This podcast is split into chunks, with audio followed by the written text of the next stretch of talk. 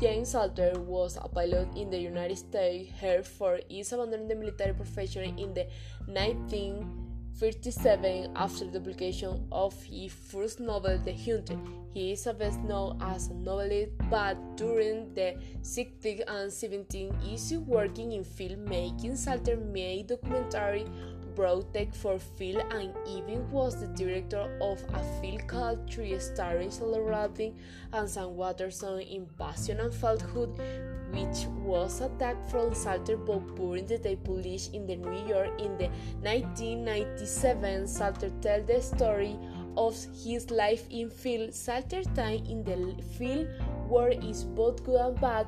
In Rome, he is mixed director and star. In the New York, he explored the city while Robert Redford and enjoyed Beijing famous Deborah Chasman and Michael Agar have starred about Salter.